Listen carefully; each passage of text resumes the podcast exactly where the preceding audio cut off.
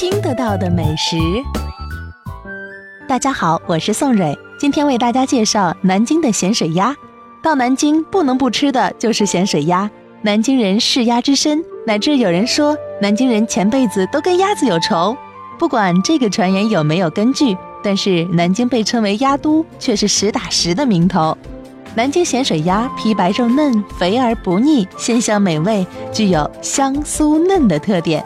南京人呢还变废为宝，将鸭头做成一道美味小吃。鸭头无论是红烧还是酱泡，或是盐水，都是吊人口水的人间美味。这里是经典一零七九，明天十七点继续和宋蕊爱上美食。